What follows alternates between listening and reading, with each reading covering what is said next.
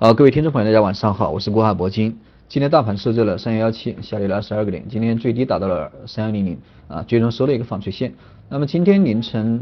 呃，美联储主席啊宣布这个加息二十五个基点。那么宣布以后啊，呃，主要的一个大宗商品，包括黄金啊、原油啊，这个都在下跌。啊，今天也反映到中国的股市上面，直接低开跌破了六十日线，啊，直接达到了三幺零零。那么昨天我讲课的时候提到过，下方两个支撑，第一个就是六十日线，第二个就是三幺零零。今天，呃，三幺零零虽然支撑住了，六十日线没办法，对吧？有这样的一个利空，啊，直接低开就开到了六十日线的一个下方，所以说下方这个只有三千一百点能够守住。那么看今天的一个情况，实际上有一定的啊止跌的一个现象。虽然说今天大盘跌了二十二个点，但是个股的话。也没怎么跌，特别是这个中小创，对吧？今天的一个深成指，还有这个创业板啊，包括这个次新股啊什么的相关的一些概念，这个都都走的比较好。可以说啊，指数在跌，大盘指数在跌，但是个股的话，这个以大半吧啊，百分之六十都在上涨，这个应该是一个止跌的一个现象。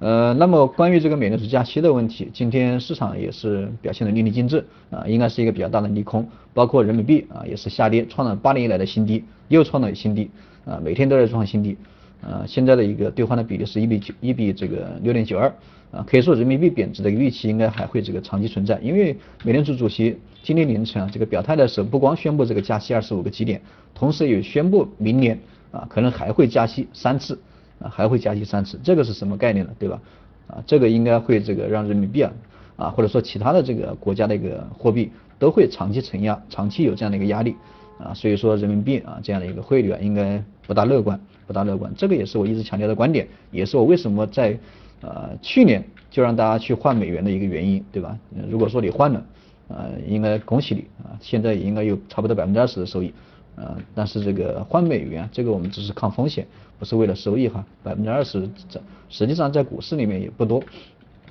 呃，今天这个。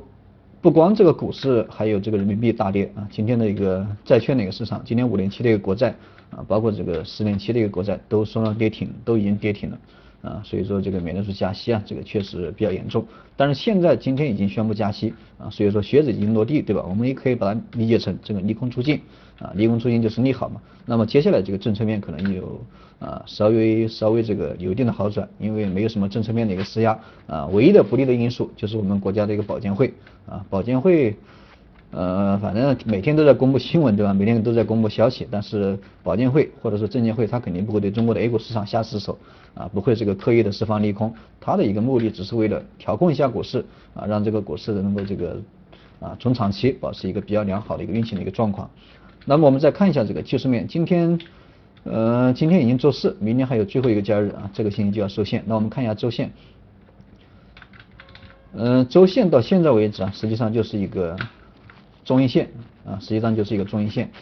呃，明天还有最后一个交易日，如果说明天有一定的好转，那么对于下周这个多头发起攻击啊，多多头发起反击的话，这个应该是比较有利。如果说明天依然没有什么呃没有什么反转啊，依然没有什么表现，或者说明天持续继续下跌，那么最后这样的一个中阴线啊，这个可能呃下周啊可能还会有一个惯性的一个下冲。啊，下方这个支撑还是三幺零零，我们具体看一下明天这个三幺零零能不能守住。明天最理想的一个状况就是啊先下跌啊，这个再试探一下这个三幺零零支撑啊，三幺零零支撑住，然后大幅的反弹啊，这个是比较有利的，比较这个有利的这样一个走势。那么从板块上来看的话，今天呃船舶制造、包括纺织、包括飞机制造啊这些都表现的比较好啊，这些板块表现的比较好。呃，我觉得情有可原，因为这些板块都是属于一个高端的一个制造，对吧？或者说纺织板块压抑的时间比较久，受这个人民币贬值的一个预期，因为人民币贬值，它肯定是利好纺织啊，包括这个服装，对吧？这个它的一个出口肯定是对对他们这个有利的。所以说今天我们看到这个纺织板块啊，早上这个异军突起，表现的非常好，基本上都在大幅的上冲，包括这个第一个涨停的个股就是美邦服饰啊，今天这个强势涨停啊，所以说这个人民币贬值啊这样的一个。啊，这样的一个表现，人民币的表现，或者是人民币即将呃明年还会持续贬值的这样一个大的环境啊，让这个纺织板块表现的都非常好啊，所以说这个我们很长时间已经没有看到这个美邦服饰这么强势，对吧？这么强势涨停，早上直接封了五十多万手啊，这样的一个封单应该是非常大的哈。呃，当然这些板块可以持续的关注啊，这个也是我一直强调的，包括这个高端制造，对吧？呃，这个大家都可以关注一下，大家可以去啊重点的去关注一下。应该来说，这些板块，包括这个高端制造，包括今天的这样一个，包括这个军工啊，军工今天其实也呃表现的还可以，因为军工这两天这个中国跟美国啊关系不大好，经常在吵架对吧？为了特朗普这个接待啊这个接听这个蔡英文的这样一个电话，不断的在炒作，包括今天这个越南。呃，越南好像这个宣布南沙群岛，对吧？宣布原来南沙群岛属于越南，所以说这些啊潜在的因素啊，这个都会利好这个军军工板块啊。可以说接下来这个啊国际局势啊可能会越来越复杂，所以说军工板块也是一个中长线啊中长线比较好的一个投资标的，大家也可以重点的去关注一下。呃，这是关于这个板块方面。那么操作上面啊，这个具体。这个短线方面，我们还是需要这个关注一下下方这个到底有没有企稳。我觉得今天还是有一定的企稳的迹象，最起码指数跌，对吧？但是股票没跌啊，这就是一个比较好的迹象，也算是一个呃，也算是一个止跌的一个迹象嘛，也算是一个止跌的迹象。所以说我们有理由相信这个市场应该短时间之内应该会迎来一个反弹，应该会迎来一个反弹。这是我今天这个呃这个主要的一个观点。我觉得短线应该会迎来一个阶段性的反弹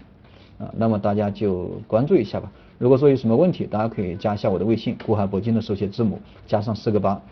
呃，有问题在微信上面给我留言。呃，好了，今天就先给大家讲到这里啊，嗯明天见。